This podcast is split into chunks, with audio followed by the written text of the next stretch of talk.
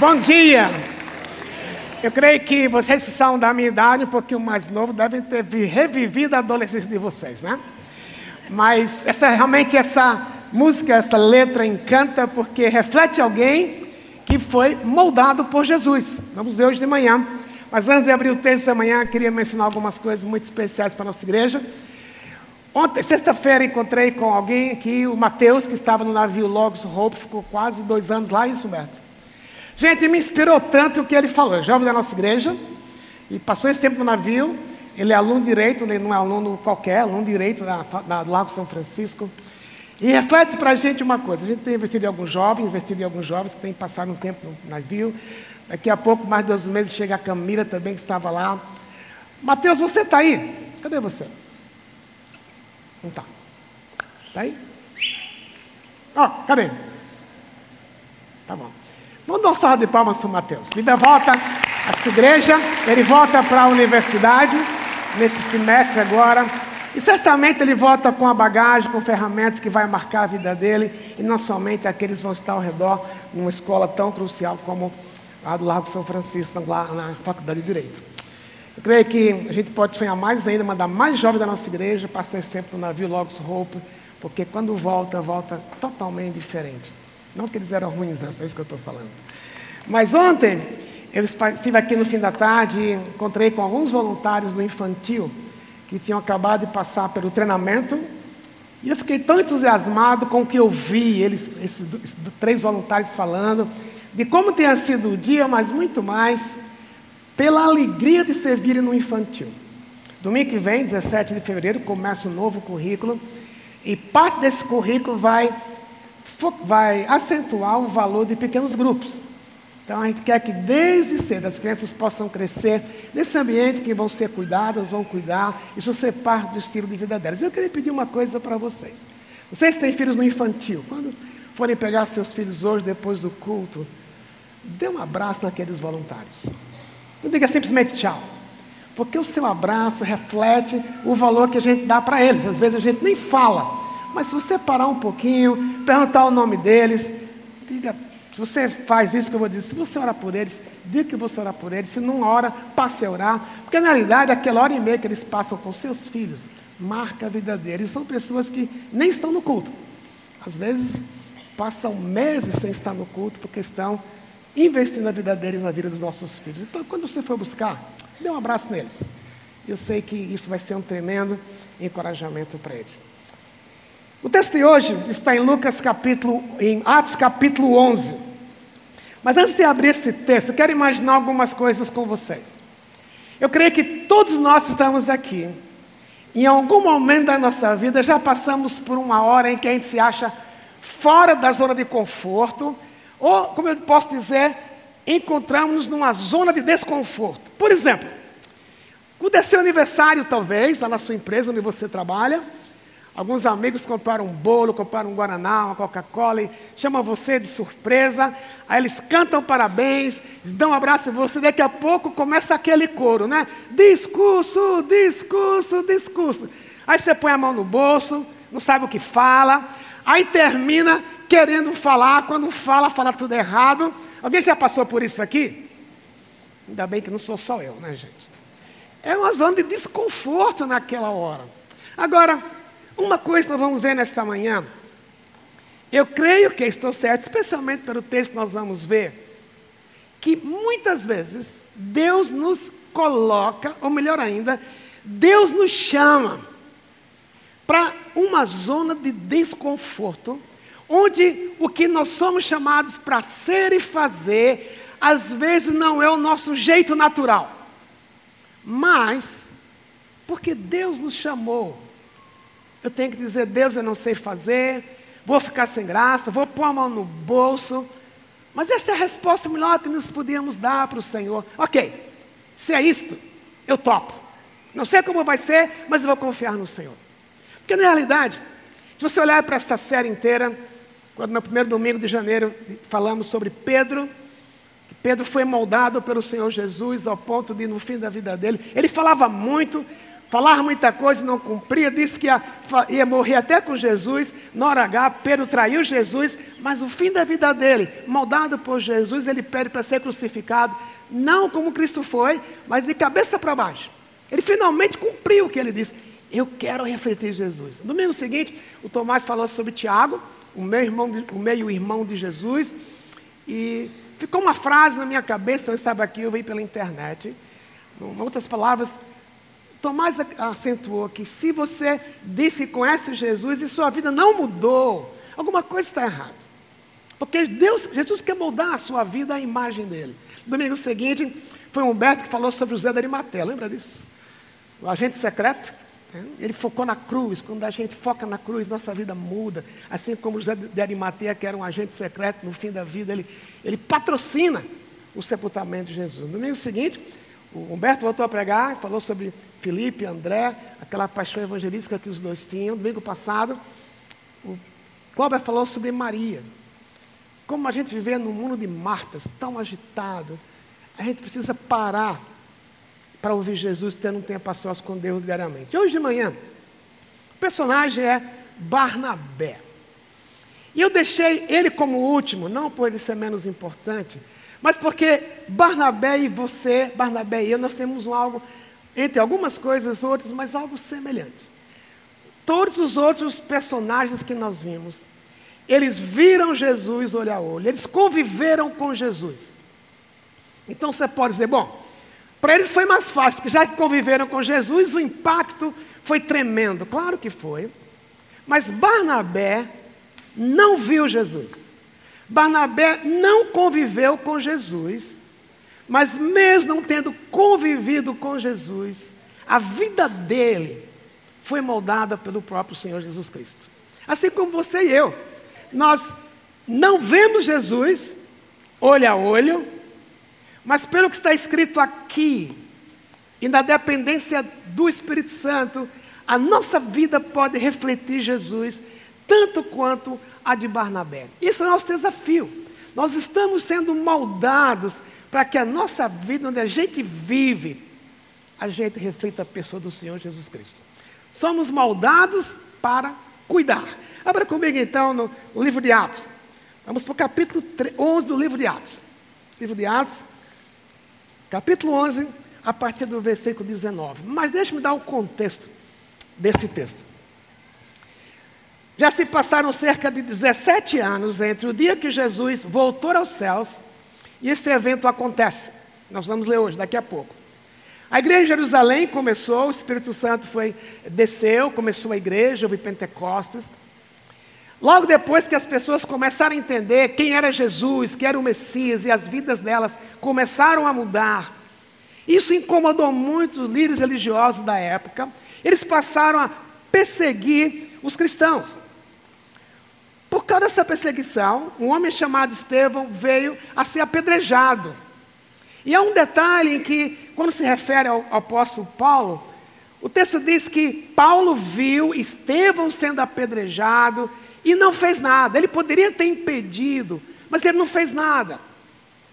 Logo em seguida, então, a igreja começa a ser perseguida, a igreja se espalha pelo mundo inteiro e chega até a cidade de Antioquia. Antioquia era a terceira cidade do Império Romano. Nesta época, entre 500 e 600 mil pessoas habitavam ali. Era um centro cultural, era um centro de muita influência grega, a língua da cidade era o grego. Era uma cidade importante para o Império Romano, porque era um centro também comercial, trazia muitos dividendos, muitos impostos para a cidade de Roma. Mas as pessoas que estavam em Jerusalém, fugindo por causa da perseguição, chegam a Antioquia. A maioria dessas pessoas era, era um grupo de judeus. Agora imaginem, aqui sem criticar o judeu, havia muito do ser judeu. Eu sou judeu. E aquilo que eu tenho, eu não posso repartir muito, porque foi Deus que me deu. Inclusive o Evangelho. Por isso Deus espalhou a igreja de Jerusalém e foi para o mundo inteiro. Os judeus chegam em Jerusalém, em Antioquia, e alguns deles começam a falar de Jesus. O judeu falava de Jesus como o Messias. O grego fala de Jesus como o Salvador. É a mesma pessoa. Mas aqui está acontecendo algo diferente. A igreja em Jerusalém, que era a igreja mãe, dizer, o headquarter da igreja estava em Jerusalém, eles ouvem que o evangelho chegou em Antioquia. E o que é, que é isto? Será que um gentil que não é judeu tem direito ao evangelho? Então eles mandam averiguar, ver o que está acontecendo, e a pessoa que eles mandam averiguar em Antioquia é justamente Barnabé. Esta é a terceira vez que o nome Barnabé aparece em Atos, depois vamos ver como foi a primeira vez. Então, se você está com a sua Bíblia e a luz chegou, Atos capítulo 11, a partir do versículo 19. Enquanto isso, os discípulos que haviam sido dispersos na perseguição depois da morte de Estevão chegaram até a Fenícia, Chipre e Antioquia da Síria. Pregaram a palavra, mas somente aos judeus. Contudo, alguns discípulos que foram de Chipre e Cirene até Antioquia começaram a anunciar aos gentios as boas novas a respeito do Senhor Jesus. A mão do Senhor estava com eles, e muitos desses gentios creram e se converteram. Quando a igreja de Jerusalém soube do que havia acontecido, enviou Barnabé a Antioquia. Ao chegar ali e ver essa demonstração da graça de Deus, alegrou-se muito incentivou os irmãos a permanecerem fiéis ao Senhor. Barnabé era um homem bom, cheio do Espírito Santo e de fé. E uma grande multidão se converteu ao Senhor. Um judeu com os olhos não apenas para os judeus. Por ser ele, como o texto diz, eu vou explicar daqui a pouco, um homem bom, cheio do Espírito, cheio de fé. Quando ele olha para aquelas pessoas que não eram judias, e o judeu olhava para o gentio de cima para baixo. Vocês não têm o Deus que nós temos. Vocês não têm o estilo de vida que nós temos. Nós somos superiores a você.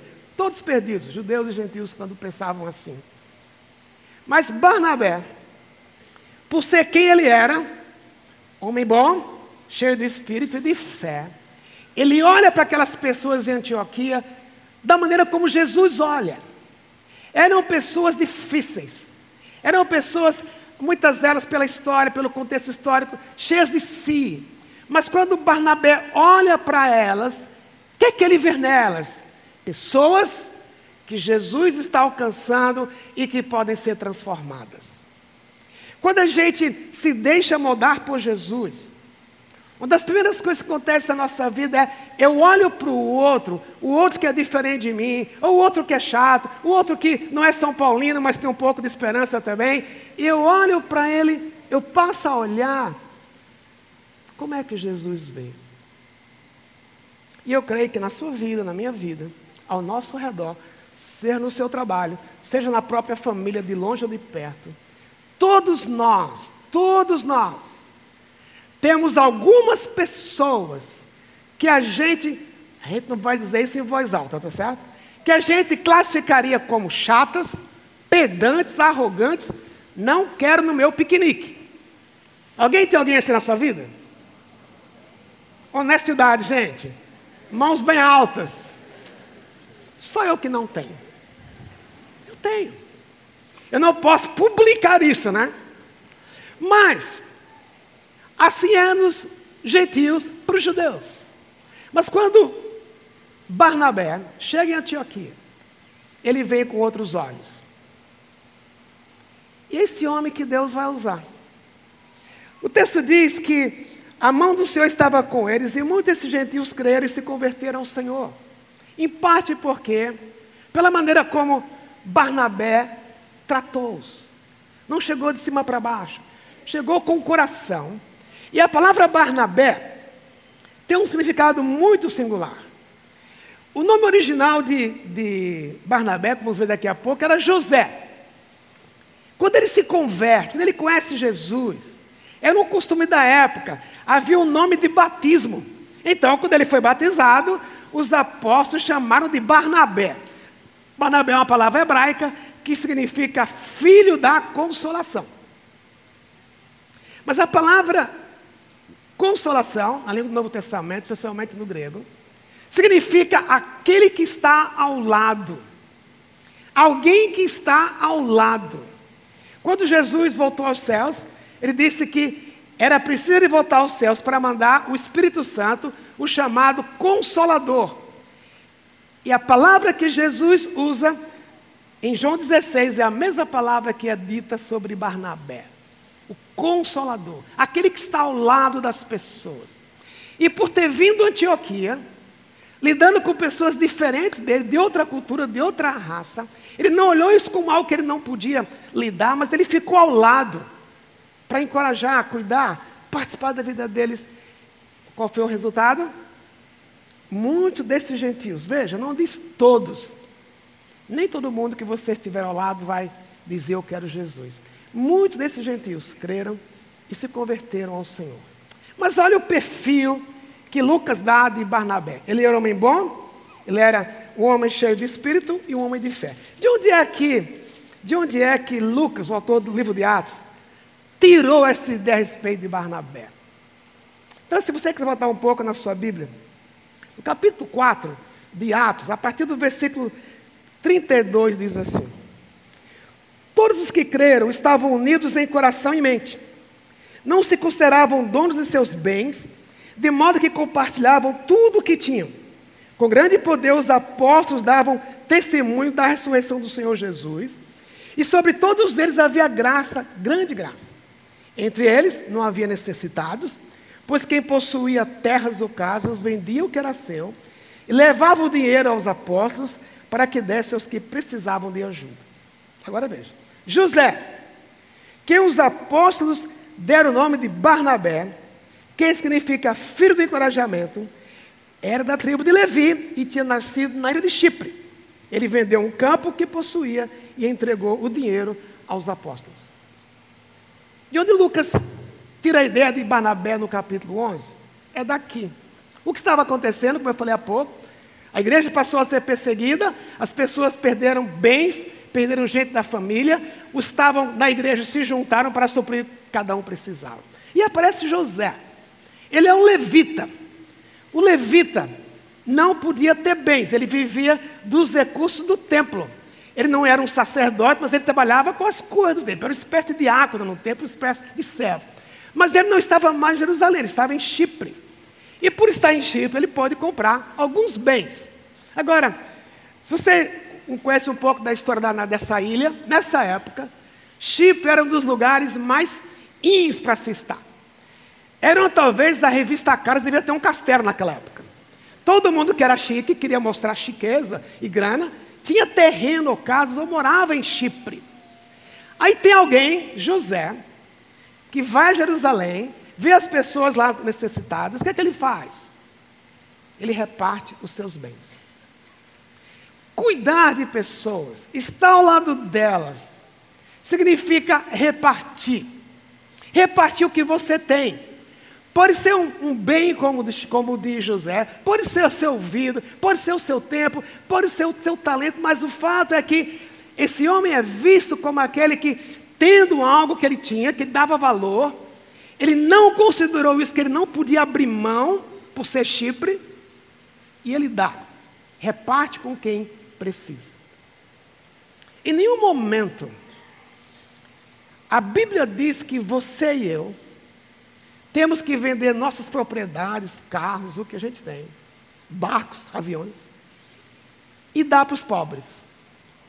A Bíblia diz que tem quatro tipos de pessoas que devemos cuidar bem: a viúva, o órfão, o estrangeiro e o pobre. Agora, o que é que a gente aprende com Barnabé nesse aspecto? Ele cuidou repartindo. No texto seguinte, não vou ler por causa do tempo, mas aparece outra circunstância em que um casal chamado Ananias e Safira, eles vendem um terreno, só que eles guardam parte do dinheiro e trazem a outra parte para os apóstolos, para distribuir para os pobres. Qual é a diferença? Um casal quis dar uma aparência. Nós estamos nessa. Nós vamos repartir o que a gente tem. Mas eu não vou dar tudo. E se eu perder? E se eu ficar pobre? É mulher, eu tenho um dinheirinho para investir. Ananias vendeu o que tinha. Ele não, ficou, ele não ficou preocupado. E se faltar? Por isso Lucas diz que era um homem de fé. Às vezes nós damos, Às vezes damos o nosso ouvido, o nosso tempo, do nosso recurso material, mas muitas vezes não damos com o coração correto que Deus gostaria de ver. E o fato de, de Barnabé ser chamado de bom, a palavra bom que Lucas usa no capítulo 11 não é simplesmente a pessoa que tem uma boa índole. Bom tem a ver com bondade. Bondade tem a ver com aquilo que o Espírito produz em nós. Depois que eu volto a falar sobre isso. Mas é alguém que percebe e age. Barnabé percebeu e agiu. E daí, meu querido, minha querida, você que está aqui nesta manhã, não é difícil você imaginar ou saber que no seu círculo de amizade tem alguém que precisa sempre. Seja recurso material, seja repartir o que você tem financeiramente, seja você parar para ouvir o que a pessoa tem para dizer, e às vezes é difícil ouvir, mas seja o que for que Deus te deu, você cuida de pessoas como Barnabé, moldado por Jesus. E onde Barnabé aprendeu? Repartir com o próprio Senhor Jesus Cristo. Ele foi moldado pelo seguinte fato: o Senhor Jesus Cristo, ele era, é Deus, ele estava no céu junto com o Pai, junto com o Espírito Santo, três em um só, como Deus. Mas espontaneamente, porque ele quis, ele abriu mão de estar no céu, ele abriu mão de um direito que ele tinha de não ter vindo à terra, ele veio à terra, viu que você e eu precisamos, que nós somos pecadores, e Jesus não vendeu um terreno. Jesus deu a vida dele para cuidar de você e de mim. Barnabé não foi chamado para dar a vida dele mas moldado pela pessoa do Senhor Jesus, que não segurou nada que tinha, como ele tinha, por amor a você e a mim, ele fez o mesmo. Agora, você pode dizer, isso é para Barnabé. Mas em Hebreus capítulo 12, versículo 15, o autor de Hebreus diz: cuidem uns dos outros. É um imperativo. Então, se nós estamos sendo moldados para refletir a pessoa do Senhor Jesus Cristo, cuidar de alguém ou de alguém devia fazer parte da minha cabeça. Eu preciso entender isso que se eu estou sendo moldado à imagem de Jesus, eu não posso fechar os olhos aos que estão ao meu redor. Nem sempre são pessoas fáceis, mas Deus lhe deu, como deu para Barnabé, a capacidade de perceber e agir como ele fez. Agora, nesse ponto, Barnabé cuidou repartindo o que ele tinha. Mas tem outra coisa que a gente aprende com Barnabé. Lembra que eu disse que o apóstolo Paulo perseguia a igreja, viu Estevão sendo assassinado, não fez nada, saiu com, a, com cartas no bolso para prender os cristãos de Damasco, no caminho de Damasco ele se converte. Ele fica um tempo em Damasco, depois ele vai para Jerusalém. Quando chega em Jerusalém, ele tenta associar-se aos apóstolos, ele prega um pouco na cidade, mas era uma pessoa perigosa, porque até então, qual era a imagem que os líderes da igreja tinham de Paulo? Perseguidor, malfeitor, assassino, legalista, na linguagem de hoje, formador de quadrilha, porque junto com os, os sacerdotes deixaram Estevão morrer. Esse era o homem que estava chegando ali na cidade. Mas olha o que acontece. Capítulo 9 de Atos, versículo 26. Quando Saulo chegou a Jerusalém, o Paulo, tentou se encontrar com os discípulos, mas todos estavam com medo dele pois não acreditavam que ele tivesse de fato se tornado discípulo. Veja agora. Então Barnabé o levou aos apóstolos e lhes contou como Saulo tinha sido visto, ou tinha visto o Senhor no caminho para Damasco, e como ele lhe havia falado. Contou também que em Damasco Saulo havia pregado corajosamente em nome de Jesus. Imagine uma reunião lá dos líderes da igreja de Jerusalém. Aí começa aquela conversa. E, gente, aquele Paulo, que perseguiu a igreja, que fez a igreja se dispersar, que deixou Estevão falecer, ele está aqui batendo na porta. Ele quer entrar. Deixamos ou não? Imagine você. Se fosse você naquela reunião, sabendo que era Paulo, e agora ele querendo entrar no grupo. E aí volta para a gente uma coisa real que eu brinquei há pouco, mas é verdade. Ao nosso redor tem aquelas pessoas que a gente ama, que a gente não veria como sacrifício ajudá-las. Quem sabe que ela está doente, a gente liga. Mas eu creio que no nosso redor tem pessoas difíceis, com personalidades difíceis, diferentes da gente. E se Deus falasse, como Ele falou através da carta aos Hebreus, Lisânias, vai cuida dela. Talvez a gente pudesse perguntar, e é comigo que o Senhor está falando? Porque aquela Senhor não tem ninguém que ature, só o Senhor. Ou então dá medo, porque aquele cara é, ele é autoritário, ele é dominador, ninguém, ele é cheio de argumentos, ninguém vai, eu não consigo argumentar com ele, mas eu.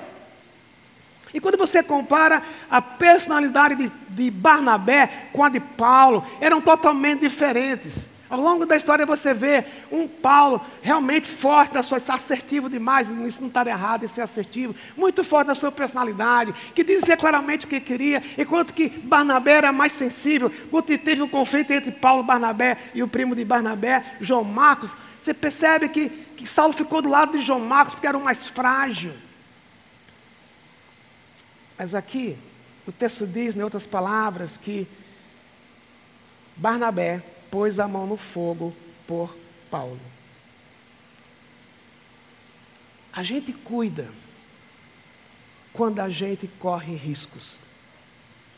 A gente cuida quando a gente corre riscos. Cuidar de pessoas é arriscado.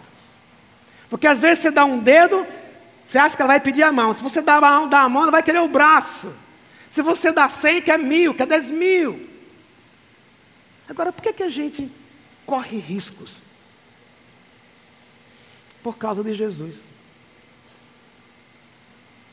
Jesus, se você lembrar, Jesus saindo do, do pátio, lá onde ele foi julgado perante Pôncio Pilatos, indo até o Calvário, carregando a cruz nas costas, sendo pisoteado, sendo chicoteado. Já pensou se ele tivesse dito, Deus, essas pessoas, eu vim aqui ao mundo, eu vim aqui a Jerusalém, por amor a elas, morrer por elas. Não vale a pena, vou desistir. São muito chatas, são cabeças duras, nunca vão se converter. Se Jesus tivesse pensado assim, a gente não estaria hoje aqui. Mas então, onde é que Barnabé aprendeu a correr riscos? Aprendeu a correr riscos com Jesus. Porque Jesus, quando chamou aqueles doze apóstolos, ele sabia por ser Deus quem o trairia? Quem o trairia? Ele sabia que os doze os trairia, ficou três anos com eles e mesmo assim correu o risco de ser traído e tendo corrido, corrido riscos, foi traído. Quem garante para você? Se aquela pessoa que você quer ajudar, e você vai ajudar, se ela um dia não vai falar mal de você, não vai falar que você é ingrato, que você nunca foi sensível com ela, mas a gente não cuida para ganhar retorno. A gente cuida, porque isso reflete Jesus. Porque Jesus, quando morreu por mim e por você, ele não pensou em retorno, ele fez por amor. E a Bíblia diz que o amor cobre multidão de pecados. Então, quando, se Deus colocar na sua frente uma pessoa difícil, uma pessoa chata, Olhe para ela com os olhos da graça. Olhe para ela como Jesus vê. E corra riscos. Porque Deus não prometeu retorno. Mas Jesus fez aquilo por amor ao Pai. E é por causa de Jesus que a gente cuida e corre riscos. Agora voltando para Atos 11. O texto diz, vou reler que Barnabé era um homem bom, cheio do espírito e de fé. A gente só cuida de pessoas por causa do trabalho do Espírito Santo dentro da gente. Porque a nossa vontade natural é fugir, é não gastar tempo. É porque a gente sabe, se eu der ligar para essa pessoa perguntar como ela vai, ela vai ficar meia hora no telefone. Eu não tenho esse tempo. Já passaram por isso? Então é melhor não ligar. Agora, esse é o preço. Agora, sendo honesto, como eu já falei no início, tem vezes que a gente não quer fazer isso. Tem vezes, meus irmãos, que eu também não quero. Agora, que é que fez na, qual foi a diferença na vida de Barnabé? Ele era um homem bom. O texto não começa dizendo que ele era cheio do Espírito. Começa dizendo que é bom, por quê? O foco está no Espírito. Ele era assim, porque o Espírito Santo que habitava nele produziu nele bondade e fé. Agora, fazer uma pergunta para a gente. Igreja Batista Manubi, a igreja, essa igreja que eu amo, vocês não têm o Espírito Santo dentro de vocês? Não temos? Ou não? Quem crê nisto? Ok. Se nós temos o Espírito Santo que habita em nós quando resolvemos seguir a Jesus, isso quer dizer que todos nós aqui que temos essa confiança, Deus nos deu a capacidade de cuidarmos de pessoas, por mais difíceis ou amáveis que elas sejam. Agora, qual é a nossa realidade? Muitas vezes a gente não quer. E é nessa hora que eu preciso correr para o Espírito Santo e para Deus. E quando eu vejo alguém ao meu redor que precisa de ajuda, seja uma ajuda financeira, seja o meu tempo, seja o encorajamento que ela precisa receber, seja a minha paciência ouvir a lamúria dela, o que for, de eu poder ser honesto com Deus e dizer: Deus, eu não quero, eu detesto, mas o Senhor disse que era para eu cuidar uns dos outros. Eu não vou poder cuidar do mundo inteiro, mas tem alguém ao meu redor que precisa. Me dê esta vontade. Agora, se você fizer assim, me dê essa vontade e fica de braço cruzado, não sei se Deus vai agir. Que, eu preciso fazer? Eu vou pedir, Deus me dê essa vontade, eu preciso dar um passo em direção a esta pessoa, ou a estas pessoas. Como, como Barnabé fez. Ele viu o que as pessoas precisavam, vendeu o seu terreno e deu. Você pode pensar, mas se eu fizer alguma coisa assim, e se eu ficar sem dinheiro? Mas o texto diz que ele era um homem de fé. O Deus dele não era o dinheiro. O Deus dele era Deus, ele sabia que se ele desse, Deus era totalmente suficiente para suprir o que ele viesse a precisar. E assim é conosco, meus queridos. Não sou o rei de nada, mas sou como vocês, passível de pressões humanas. Às vezes estou estudando em casa, eu tento ficar um dia por semana em casa para estudar.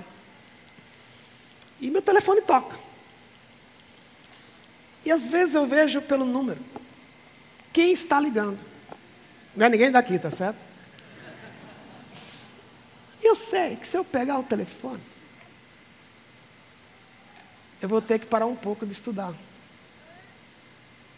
E naquelas frações de segundos, eu tenho que dizer: Deus, me dá a paciência, mas me dá a vontade, me dá o amor que o Senhor tinha.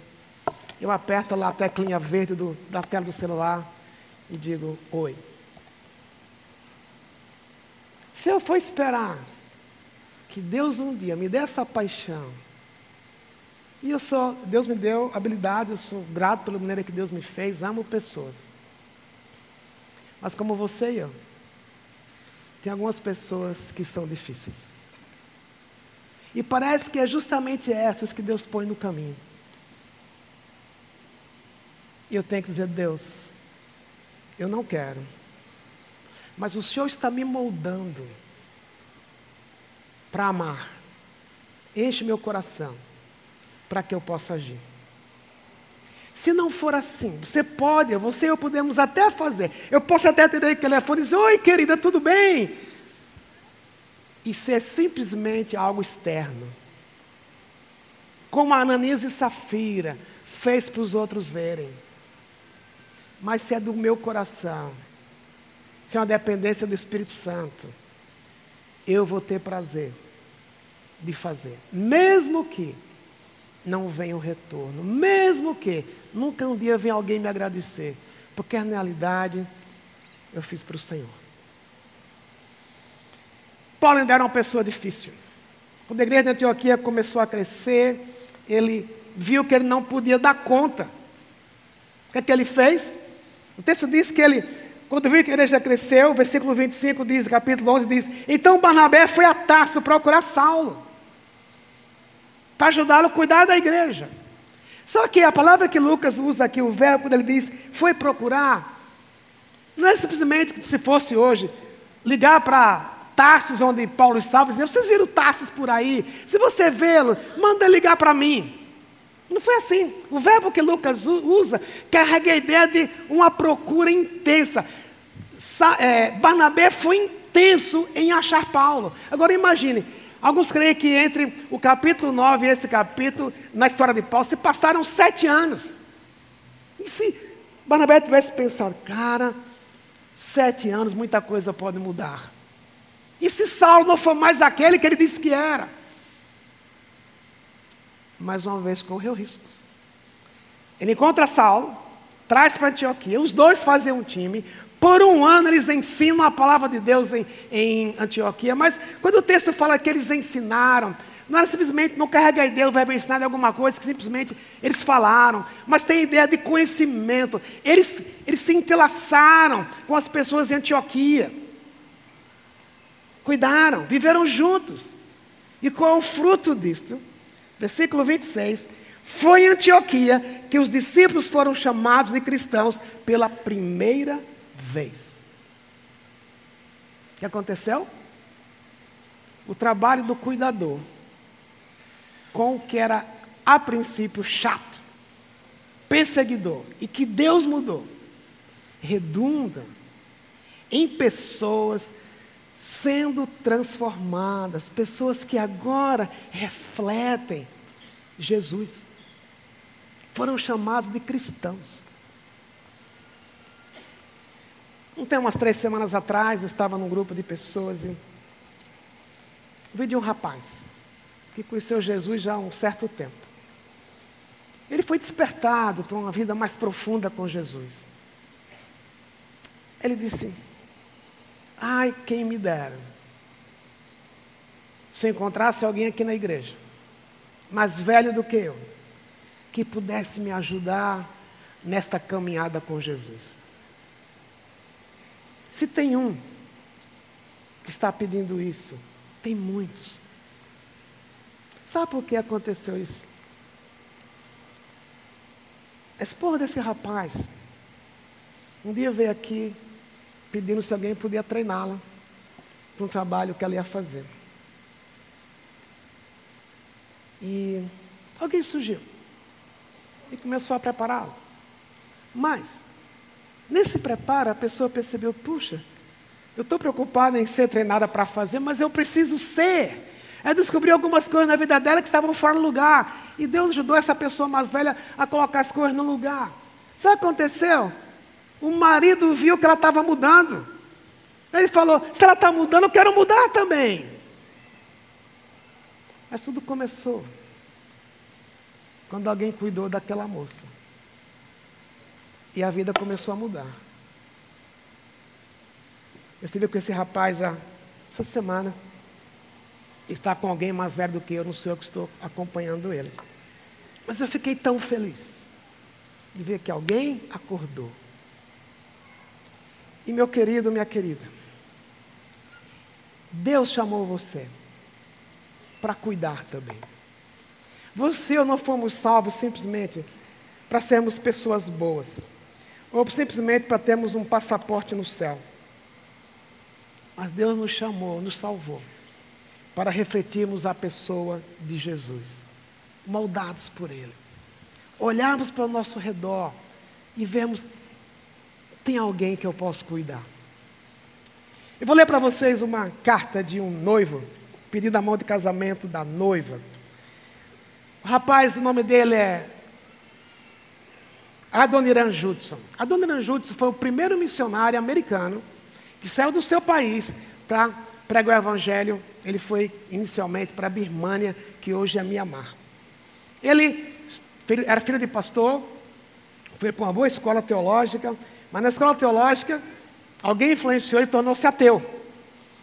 E saiu da, da, universidade, começou a trabalhar dando bolas. Ele um dia fez uma viagem, parou numa hospedaria, onde ele foi dormir, ele acordou à noite muito atordoado, porque do outro lado tinha um rapaz gritando de dor.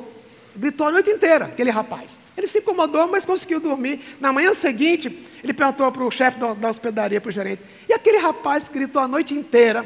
O homem falou, ele morreu. Quando ele foi ver o rapaz morto, era aquele rapaz que o havia induzido a tornar-se ateu. E aquilo atordoou a dona Irã. Ele voltou para casa, conversou com o pai, entendeu? Pediu para o pai explicar para ele quem Jesus era, ele se converteu. Ao longo do tempo, ele percebeu que Deus o queria no campo missionário. E ele resolveu ir para a Birmânia, que hoje é Mianmar. Não queria ir sozinho. E ele queria uma noiva, Deus deu uma noiva. Mas ele sabia o que enfrentar para cuidar dos birmaneses. E olha a carta que ele escreveu para o futuro sogro. Eu estou agora perguntando se você consente ou não que eu case com a sua filha no próximo verão. E eu quero ir com ela para um mundo totalmente desconhecido. Eu não sei se você vai consentir que a gente case e perceber que ao longo da viagem pelo Atlântico poderemos sofrer as durezas mais fortes do sol, de navios perigosos, navios inseguros, nem sabendo se vamos chegar no outro lado. Eu quero pedir a sua permissão para casar com ela, sabendo que talvez, ou com certeza, você nunca mais haverá. A gente não sabe se a gente volta vivo para casa. Eu quero o seu consentimento para casar com ela sabendo que, por amor àqueles pelos quais Jesus morreu e vamos cuidar delas, pode ser que nós morramos no campo missionário. Tudo isto por causa da glória daquele que morreu por nós. Se você consente, talvez a próxima vez que vamos nos ver vai ser no céu, com a coroa de glória que Jesus nos dará. Resumindo a história deles, Hoje, em Mianmar, despeito de ser um país dominado pelo, pela linha muçulmana, pela crença muçulmana, existem cerca de 3.700 pequenas congregações que atravessaram a história. E dizem eles que estão ali por causa de Adoniran Jutsu, mais de 200 anos atrás. Eu creio que talvez nenhum aqui, ou pode ser alguns, Deus está chamando para esse tipo de experiência. Mas o que redundou? Como em Antioquia, quando alguém cuidou, pessoas foram transformadas. E ao seu redor? Quero terminar com duas perguntas. Quem Deus colocou ao seu redor? Você sabe. Pode ser aquela pessoa amável, amorosa, que quando você liga para ela, no dia seguinte manda um bolo, deixa na sua portaria. Ou tem alguém que nunca vai te dizer muito obrigado. Mas, até com Judas, Jesus cuidou. Porque era a vontade de Deus. Então, o ano passado trabalhamos a ideia de queremos uma igreja acolhedora. Nós queremos ir além. Queremos uma igreja cuidadora. Você pode dizer, mas eu estou precisando ser cuidado, claro. Cuide de alguém peça para alguém cuidar de você.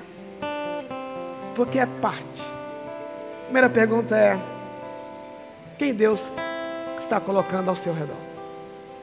Segunda pergunta: quando vou começar? Espere. Terça, quarta, Deus colocar na parede da sua casa. É João, é Maria. Talvez você não está no pequeno grupo. Junto ao seu pequeno grupo lá vai ter gente para você cuidar e você ser cuidado. Mas, meus queridos, Barnabé não conviveu com Jesus. Mas ele foi moldado por Jesus. Assim somos nós. A gente não viu Jesus. Mas Jesus entrou na sua vida, na minha vida. E eu posso com ele ser uma pessoa sensível ao meu redor e cuidar de outros. Eu queria orar e desafiar você, se quiser baixar a sua cabeça, a você responder a este modelo de vida. Você e eu fomos não apenas chamados para deliciarmos com a salvação, mas para servirmos. A gente cuidar de outros. E cuidamos repartindo o que temos, seja o que for. Cuidamos correndo riscos, mas cuidamos no poder do Espírito Santo. Por isso quero dar para você um tempo agora de silêncio entre você e Deus. Talvez você queira dizer, Deus, me ajude a deixar de ser o centro, mas fazer do Senhor o centro. E por causa disso, me envolver com pessoas para cuidar delas. Porque para isto estou sendo moldado pelo Senhor. Toma esse tempo entre você e Deus.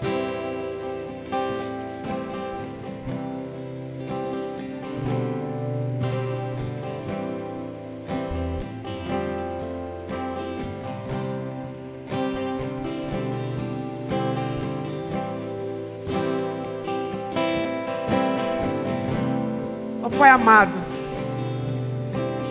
só quando o teu Espírito produz isto em nós, a gente vai viver isto. E nós não queremos que isso venha a ser um peso, porque o carregar o peso cansa. Mas quando é o Senhor que produz em nós essa atitude cuidadora, como Barnabé teve, as coisas ficam mais leves. E nós te pedimos que produzas isso em nós, em mim, meus irmãos que estão aqui, que para a tua glória a gente descubra a alegria de cuidar. Para a tua glória, a gente não terceirize o cuidado pessoal. Mas a gente poder ter essa cara de igreja para a tua glória. Não somente uma igreja que acolhe, mas uma igreja que cuida. E para ser uma igreja cuidadora, eu preciso ser cuidador. Nós te pedimos isso, sabendo que só o Senhor pode produzir isto em nós como algo natural. É isso que te pedimos, em nome de Jesus. Amém.